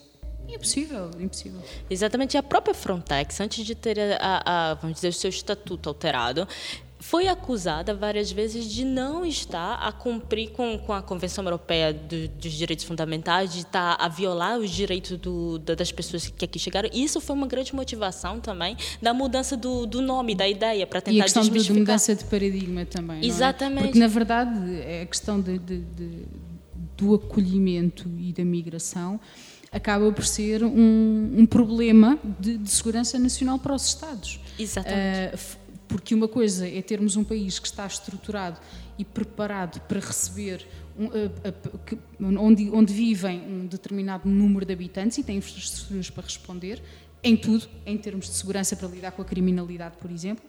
E outra coisa é, de repente, receber um milhão de pessoas a mais, com todos os problemas que já falámos antes, porque não sabemos quem são as pessoas, e de facto a União Europeia tem que ter uh, uma ação conjunta, porque uh, toda a segurança do país fica em causa. Exatamente. Porque não sabemos exatamente quem são as pessoas, um, a própria segurança económica do país pode ficar afetada, porque há toda uma série de obrigações a que o Estado tem que responder. E essa preocupação é legítima. Aliás, e... esta, esta, inovação na própria Frontex, eu não vou dizer que veio tarde, mas tinha mesmo que vir. Sim, a, a, infraestrutura tinha que se adaptar o mais depressa possível a esta realidade que, entretanto, caiu no colo da Europa. As coisas tiveram um, um, uma, uma, chegada de refugiados mais lenta, mas a verdade é que nos últimos dois anos caiu, caiu no colo da Europa um, uma situação muito difícil de gerir e a todos os níveis. E acho isso ótimo, porque é, isso é uma, é uma coisa que sempre me causa um pouco de. Uh, de, fico, fico mesmo assustada, porque todas as pessoas dizem ah, a Europa deveria fazer mais. Eu concordo que a Europa teria potencial para fazer mais, e agora não, não, não estou sendo europeísta, é verdadeiramente uma reflexão como uma pessoa que, que estuda isso. Mas Ok, a Europa, enquanto o Reino Unido não saiu oficialmente, tá, tem 28 Estados-membros. Mas 148 estados no mundo inteiro são signatários da, da, da, da, Convenção de Genebra de Refugiados. Portanto, era uma obrigação dos 148. Por que Mas eu acho que a, a, a grande crítica vem, por exemplo, na hipocrisia da França, que é um país que vende armas a rodo né, para gerar essa máquina mortífera da guerra no Oriente Médio e depois fica com não me toque para receber refugiado. Né? Talvez seja um exemplo de crítica estaria aí. É, ou mesmo do papel dos Estados Unidos, que é realmente quem desmobilizou toda a estrutura geopolítica da região e agora está cheio de não me toque para receber refugiado. Né? Acho que também tem. A gente. É claro que existe uma necessidade dos 148 países cumprirem a sua função de acordo com a Convenção de Genebra, mas a gente não pode também criar uma terra arrasada, gerar uma falsa igualdade de responsabilidades de cada um. Mas eu acho que se a gente for justificar por isso. Portugal tem, em tese, é muito menos responsável pela situação dos refugiados na Síria do que a Inglaterra ou a França, que botaram armas lá dentro. Sim, sim, isso é verdade. Mas se a gente for tentar justificar por aí, conseguimos a justificar tudo. Porque, por exemplo, o Brasil tem dentro do seu tráfico de droga muito dinheiro desviado para o tráfico de armas. Com certeza. Portanto, se, se formos tentar buscar culpados, é, todos somos culpados. Complexo. Então, não, é, é, é, eu prefiro ver na questão. Existem 148 países signatários. O que cada um é capaz de fazer. E não todo mundo cruzar os braços, olhar para a televisão e dizer: Ah, Europa, o que está a fazer?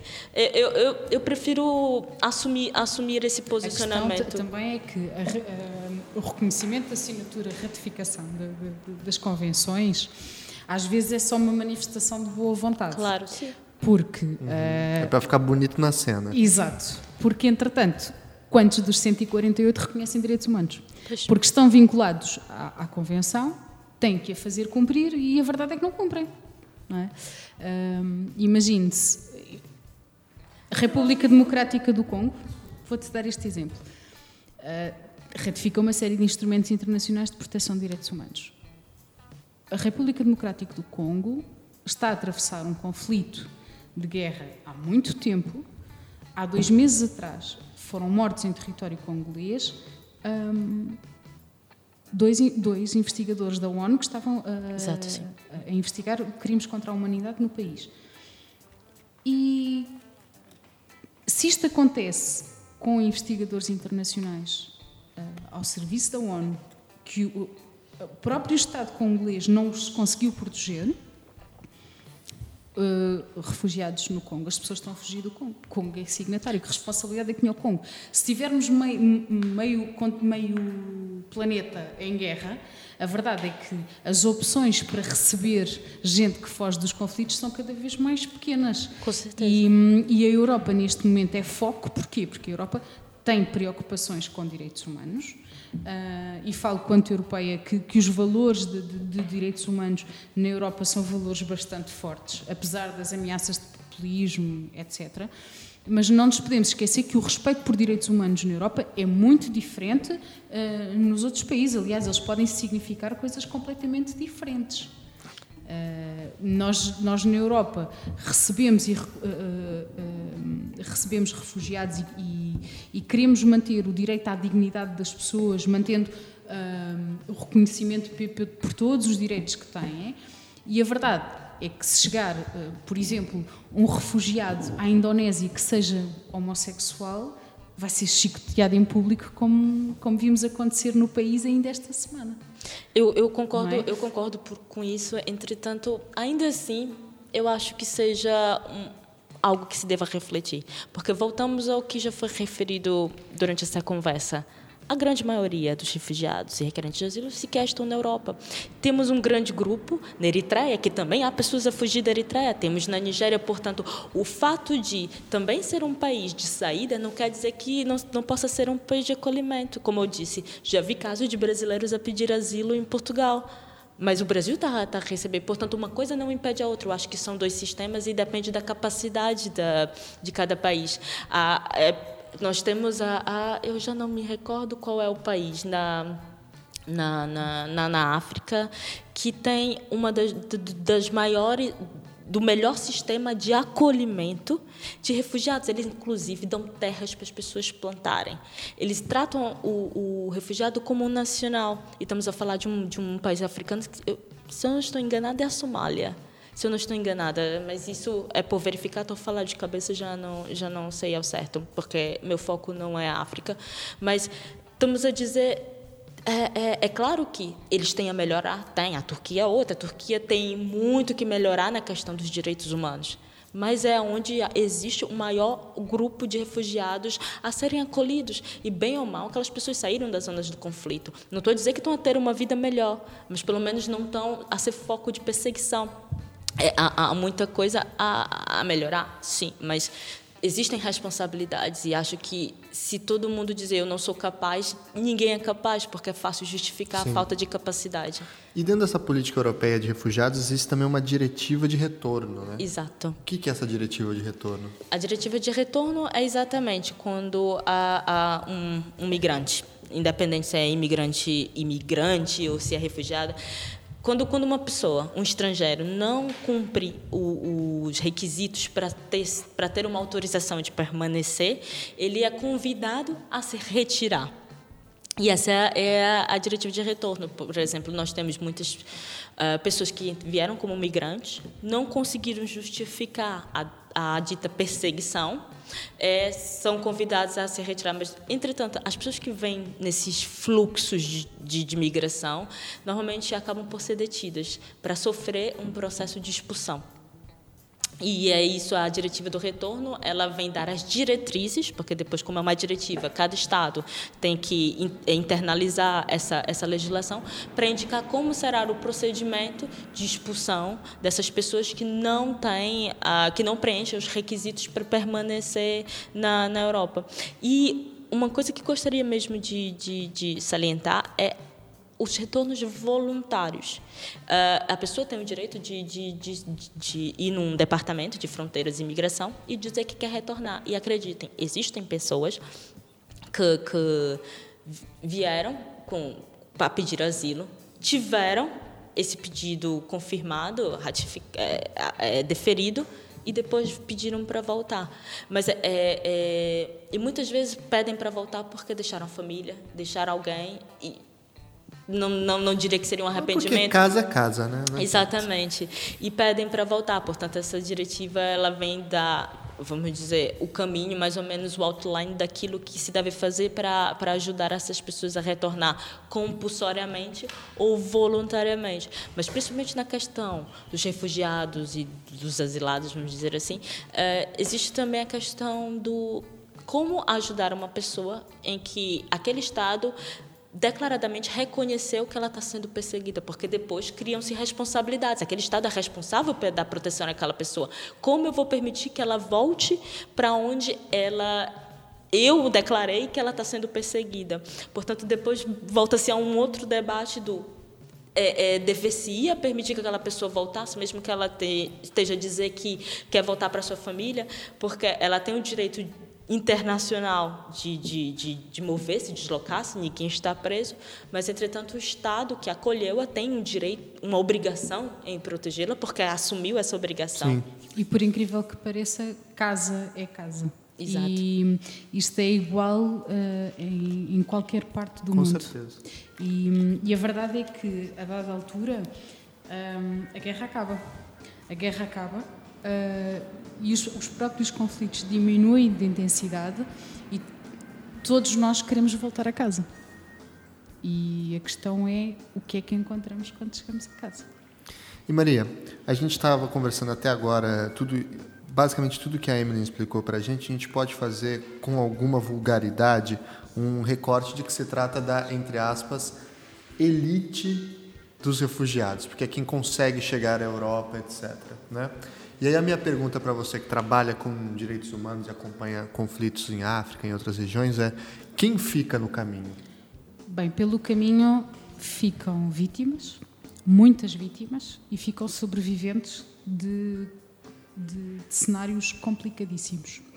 Uh, nós já falamos aqui da deslocação ah, forçada enquanto fenómeno de vitimização, mas é que estas pessoas que são vítimas da deslocação, da deslocação forçada sofreram outros tipos de vitimização. Falando um bocadinho sobre elas, um, estas pessoas assistiram às barbáries da guerra, viram grande parte da, da sua família ser morta uh, pelas mais variadas razões. Alguns deles foram obrigados a matar a própria família, não é inédito. Uh, foram obrigados a matar a própria família, amigos, sob pena de perderem a própria vida. Em alguns cenários de guerra, por exemplo, na Serra Leoa uh, e no Uganda, as pessoas eram vítimas de mutilações e ofensas graves. Aliás, na Serra Leoa, uh, cortava-se as mãos às pessoas para que não pudessem votar. É, é, é, muito conhecida, são muito conhecidas as imagens das mutilações pelos fotógrafos de guerra, em que facilmente se identificam quem são as vítimas dos conflitos pela, pela, pela demonstração de, de, de, de, feridas que as pessoas têm. Uh, os fotógrafos de guerra mostram-nos imagens de cidadãos da Serra Leoa sem as mãos, com os lábios cortados para que não falassem. Uh, são, são imagens muito trágicas. E depois, todo o recrutamento das, das crianças soldado, que, que, é um fenómeno que é transversal aos conflitos todos, e depois a questão de, nos próprios crimes de género. No, para trás uh, ficam mulheres que foram violadas, uh, mulheres que foram sujeitas a casamentos forçados, uh, gente que passou fome, gente que teve toda uma vida interrompida pela guerra, nos mais variados sentidos. Eh, escolas destruídas, eh, colheitas eh, que foram completamente devastadas, pais que perderam os filhos para, para as fações rebeldes para servirem como crianças soldado. E quem é que regressa? São crianças soldados que, que abandonam um, os, as, as, próprias fações rebeldes ou que a própria fação os liberta. Uh, para que não sejam acusados de crimes contra a humanidade, e o que é que regressam? Regressam grupos de indivíduos uh, que não sabem fazer outra coisa ou seja, crianças que cresceram toda a vida com uma AK-47 ou uma Kalashnikov nas mãos, que não sabem estudar, a única coisa que sabem fazer é matar. Uh, gente que regressa à casa com níveis de, de com, com, doenças sexualmente transmissíveis, nomeadamente o HIV, eh, que, se conta, que, que, há um contágio enorme nestes conflitos africanos, e, e gente que chega à casa e não tem nada, não há casa não há as paredes, eh, porque nós quando viajamos e regressamos a casa, a nossa casa está lá, temos as nossas quatro paredes e o nosso frigorífico está ligado à corrente. Esta gente perdeu tudo. A única coisa que é chegar é à terra onde nasceu, onde, à terra onde viveu. Não há uma escola, não há uma igreja, nos casos, nos casos onde existe a religião católica. Um, perderam o padre uh, de, da zona. Uh, não há gado. Eu vou voltar para terra. A única coisa que eu tenho é terra no chão. E uma coisa que, uh, pelo menos do pouco que ainda li sobre, sobre isso, às vezes perderam a própria identidade, Sim. porque existe agora uma questão de o que fazer com as crianças que nasceram desses, dessas violações, desses Sim. estupros, porque Uh, existe muito aquela ligação à, à etnia, à, às tribos. Portanto, aquela, aquela criança, ela não tem uma etnia, ela não é tribo, ela, ela é uma mistura da, dos homens que, infelizmente, violaram aquela senhora. E existe... Uh, um pouco daquela exclusão, seja das Sim. mulheres, que já não são consideradas puras. E muitas vezes são as, as próprias mulheres um, a rejeitar os próprios filhos, porque veem neles não só a questão da vitimização sexual, como também eu sou de uma determinada um, etnia e de repente estou grávida, estou a dar à luz um filho do homem que, que me violou, que é de uma etnia completamente diferente, de, de, de, de uma etnia que eu fui ensinado a rejeitar. É, é uma situação muito complicada. E depois, mesmo que a mulher aceite, a verdade é que deu à luz um filho de uma etnia que matou os meus.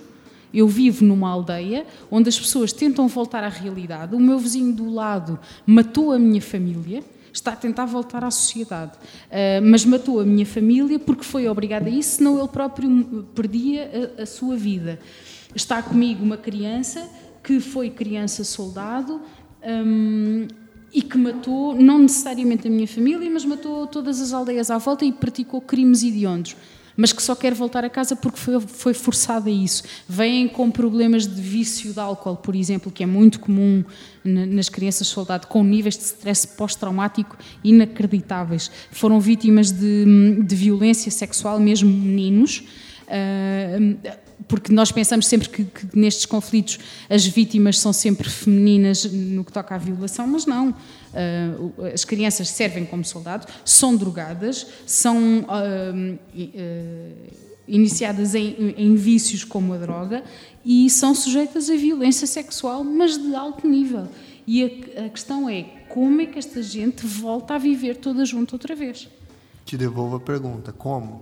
Bom, Tiago, a, pergunta é muito, muito complicada, mas ainda assim tem havido um, um esforço um, em tentar fazer com que, com que esta gente lide com o passado uh, uh, e de modo a encarar o futuro e até prevenir conflitos. Uh, aí entra a justiça de transição.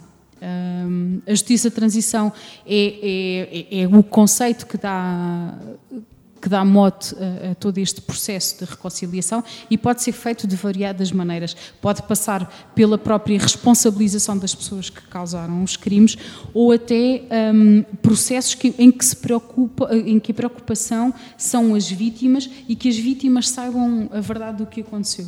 Falando um bocadinho dos mecanismos da justiça de reconciliação, elas podem passar, por exemplo, um, uh, pelas comissões de verdade, uh, pelos julgamentos, pelas amnistias, bastante mais, mais polémicas, uh, por fenómenos, pela criação de fenómenos de memorialização e reconciliação, mas, sobretudo, a preocupação é tentar restabelecer o mínimo à sociedade, de modo a que ela possa prosseguir o seu caminho normal. Cada um destes processos pode ser, pode ser alvo de críticas. Cada sociedade sabe o que é que é melhor para si e o que é que precisa para seguir em frente. Porque nós temos casos em que hum, as amnistias, ou seja, não condenar, não criminalizar os perpetradores de crimes de guerra dentro do próprio Estado, porque se considera que esse pode ser o caminho para que o país siga em frente.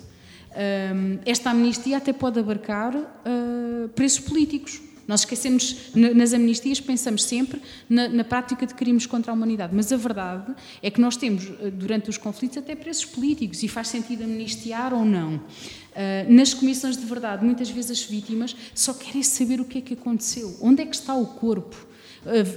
Está, a questão do luto é importantíssima em qualquer sociedade para que ela consiga seguir em frente.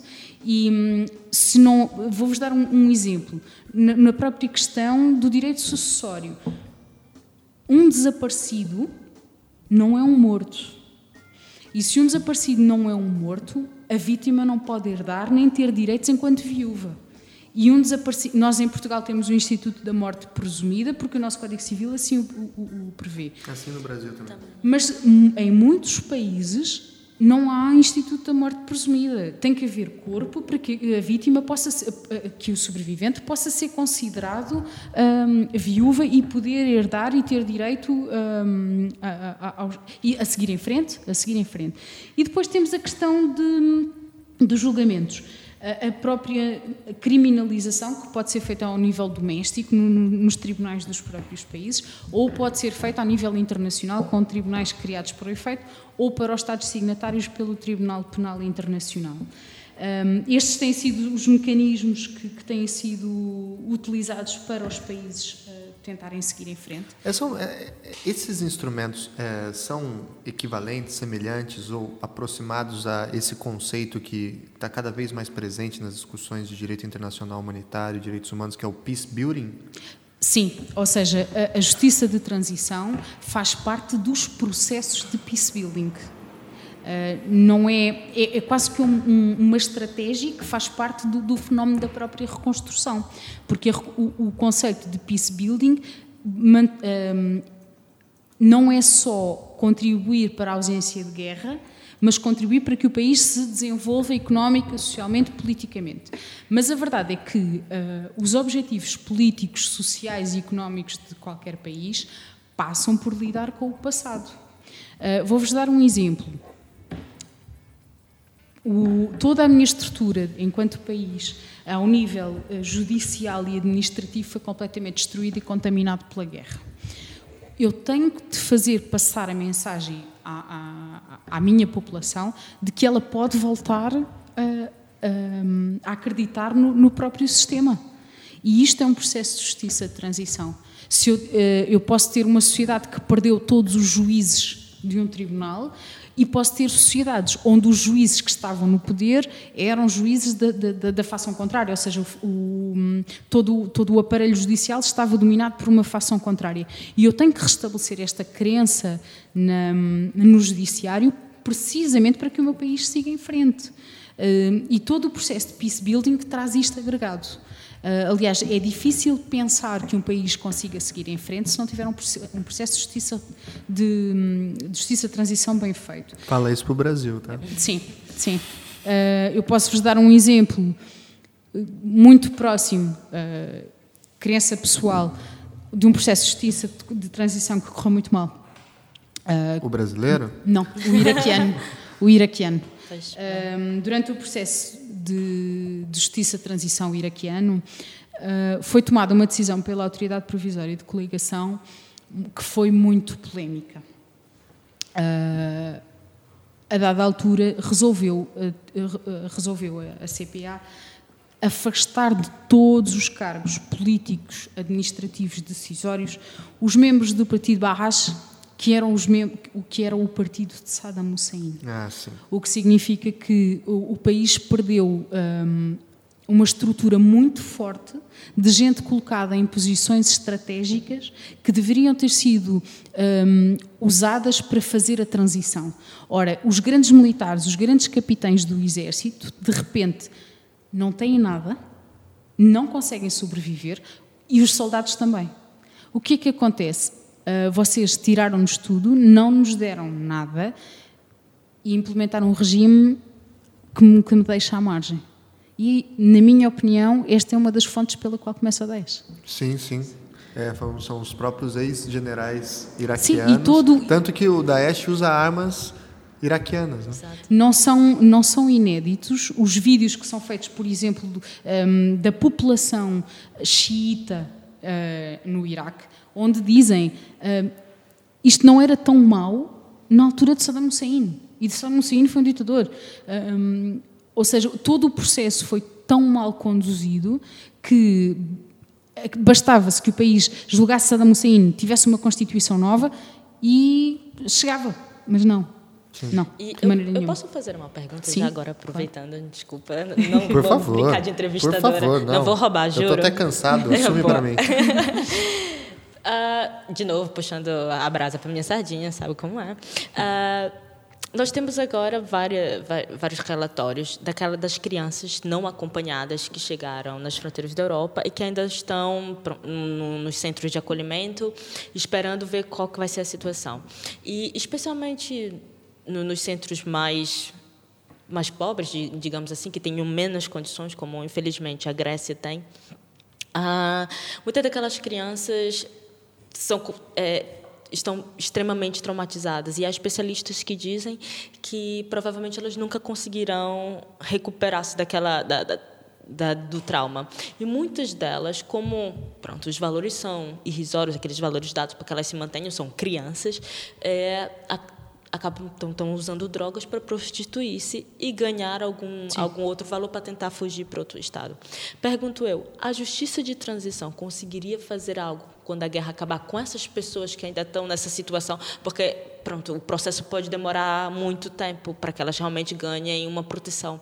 Aqui a justiça de transição normalmente é o conjunto de, de, de mecanismos de justiça uh, para lidar com o passado a resposta à tua pergunta viria, obviamente, com as preocupações governamentais um, e com o papel das próprias organizações no terreno. Ao nível da, da justiça de transição, um, nós, há uma modalidade que é precisamente a reparação às vítimas, só que a reparação às vítimas, as vítimas têm que ser compensadas pelo, pelo o, o dano que sofreram, seja físico, seja emocional. A questão discute-se é quem indenizar? O que é que se repara? Porque no, nos casos em que contas, uh, imagina que era arbitrada uma indenização a esta pessoa em dinheiro. O que é que crianças vão fazer com uma indenização em dinheiro? Qual é a sustentabilidade de lhes passarmos dinheiro para as mãos? Fará mais sentido criar, distribuir esse valor a uma organização de vítimas que zele pela criação de escolas, pelo apoio psicológico às crianças? Eu acho que sim. Mas isto é, é, tudo uma tarefa que tem que ser uh, feita no local e tem que ser muito bem gerida.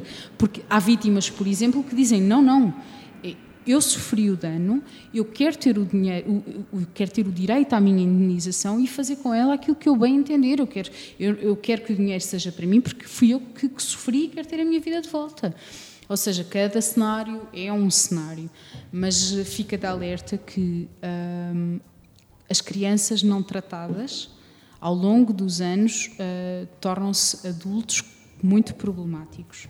E nós estamos a falar de conflitos que aconteceram, nos, por exemplo, os conflitos que aconteceram na Serra Leoa, no Uganda, no Congo. Hum, as crianças foram recrutadas com 8 anos. Isto foi nos anos 90. São hoje adultos. Se não tiverem o acompanhamento uh, devido, o que é que estas crianças sabem fazer?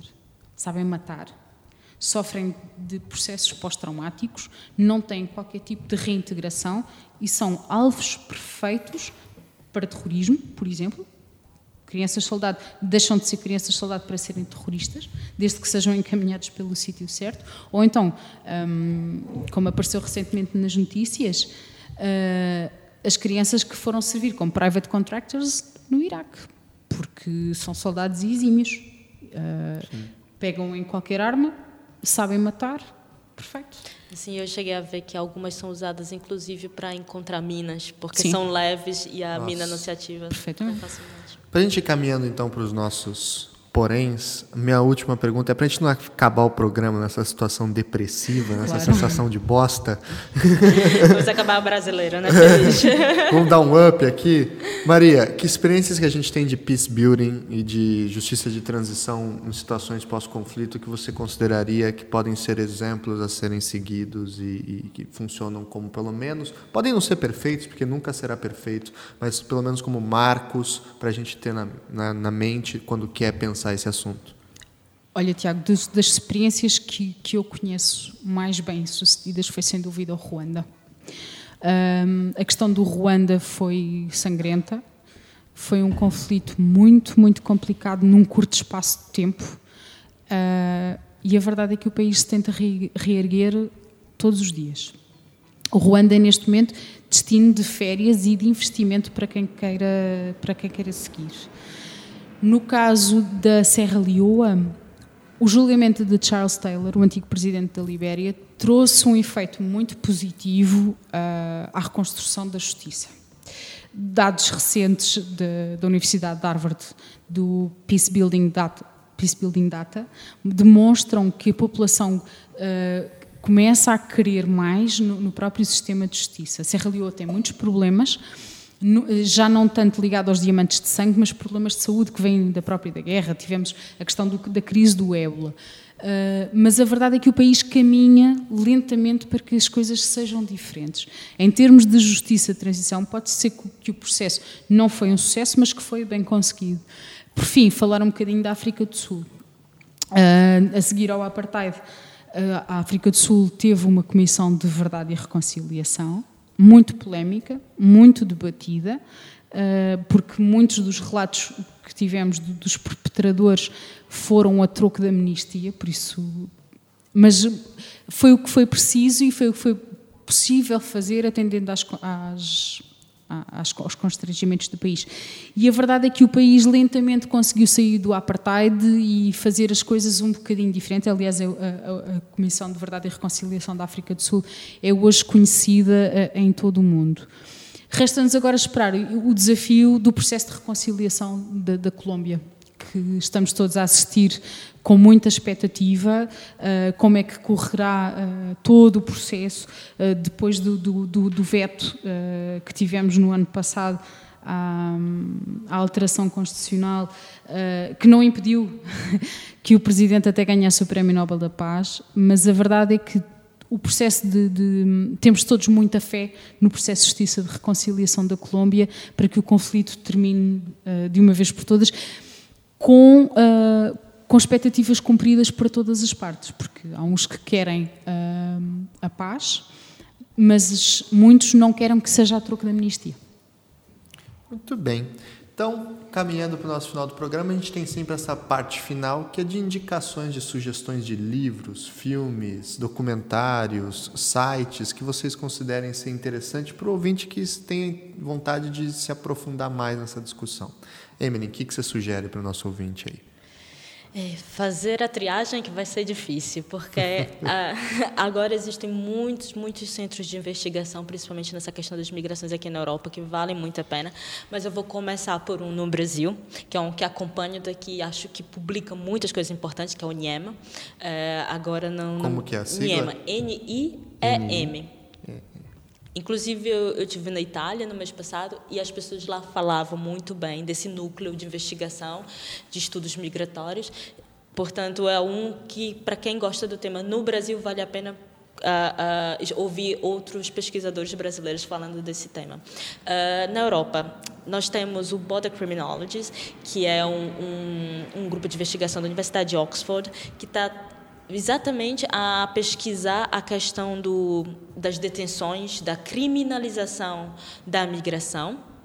Nós temos também na Itália uh, o Observatório sobre o Direito Europeu em Matéria de Imigração, que é da Universidade de Pisa. Temos também o, o núcleo de, de, de, investigação sobre imigração, que é da Universidade Católica de Milão, em Brecha, que é um, um sendo que é uma é mais está mais ligada à questão da sociologia, da antropologia, de como receber. Eu diria também, uh, para acompanhar as publicações da, da, das associações, por exemplo, existe um grupo que se chama Migro Europe, é M-I-G-R-E, UP, que é um grupo que, que faz publicações e tenta acompanhar e, e, e a, as associações que estão a trabalhar com os migrantes, seja na questão da, da integração ou mesmo na boa aplicação da legislação. E e pronto, e, e, tentar verificar no próprio site do Conselho Europeu, do Parlamento, a evolução da legislação europeia nessas matérias, porque ali é onde se vai beber verdadeiramente, exato, a, a, a, legislação. Obrigada, Tiago, por essa oportunidade. Imagina. Você, Maria, o que, que você indica para a gente aí? Bom, um, já que estamos a falar para um público que também tem académicos e que estão sempre preocupados em ter dados fiáveis sobre, sobre as investigações. Quero desde já recomendar o Peace Building Data, que, é, já, já falei nele, que é um projeto do da, de Harvard Peace Institute. Um, o, o endereço é www.peacebuildingdata.org, onde tem relatórios pormenorizados de quase todas as regiões que eu falei aqui e periódicos, que é muito interessante para analisar as tendências sobre as expectativas da, da própria população inquirida porque muitas vezes as próprias decisões que se tomam em termos de reformas têm que ter em conta as expectativas da, da, da população. Depois, um estudo muito importante uh, sobre as próprias vítimas da guerra, Victims of War, do Instituto Max Planck, Uh, é um estudo recente que, que traz esta, esta, questão das formas de vitimização e do impacto que ela tem na própria reconstrução do país, e o, e o clássico sobre justiça de transição, para quem queira saber mais, que é o livro Transitional Justice, da autora Ruti Teitel, uh, que é a base de trabalho para qualquer investigador que se dedique a estas coisas. É o clássico. Posso só adicionar dois filmes que agora me esqueci que são italianos, um que se chama Mediterrâneo e o outro que se chama Lágrimas de Sal, ah, é que são documentários fantásticos. Ah. Sobre essa última onda migratória. Exatamente, Sim. vale a pena e ver. E nos conflitos, bem, já que estamos, já que estamos uh... Não vai roubar minha indicação, não, hein, não, porque eu vou indicar um aqui. Ah, eu, estava, eu ia falar Devia no... ter dito antes, né? Eu ia falar do, do Hotel Ruanda. Que eu ia Era mesmo. mesmo. Eu, não, é hotel, Tiros em Ruanda, não é? O Hotel Ruanda é assim é um filme que não foi não foi muito divulgado, eh, mas falem, por exemplo, da inoperância dos capacetes azuis. Tem tem esse fenómeno. Sim, é bem interessante o filme. O Diamantes de Sangue. Uh, lá está, Ótimo. com o Leonardo DiCaprio, mas consegue-se ver eh, todo o conflito da Serra Leoa e o impacto do, do, do, do próprio, dos próprios diamantes de sangue para, para financiar a guerra. E as lá está, soldados. É, é exatamente. São filmes de Hollywood, mas que retratam bastante bem este fenómeno da guerra de que falamos. E eu vou indicar então só o documentário da Netflix, já que a Maria roubou todas as minhas indicações, que é o Capacetes Brancos, né, que é bem interessante também. Tem alguma polêmica no entorno do documentário, mas é, vale a pena para ver pelo menos as filmagens originais ali que eles acompanham toda essa discussão. Então, com isso, eu queria agradecer imensamente minha amiga Emily, Obrigada, imensamente a, a, minha amiga Maria. Obrigada. E, não, eu quero que você, eu quero ter um pedido para Maria especial agora ao final. Eu quero que você fale esse obrigado, agradeça com sotaque brasileiro. E aí, gente, obrigada. Muito bem, pessoal. Então vamos dar tchau para o nosso ouvinte do 3. 1, 2, 3 e. Tchau, tchau, tchau. tchau, tchau. Valeu!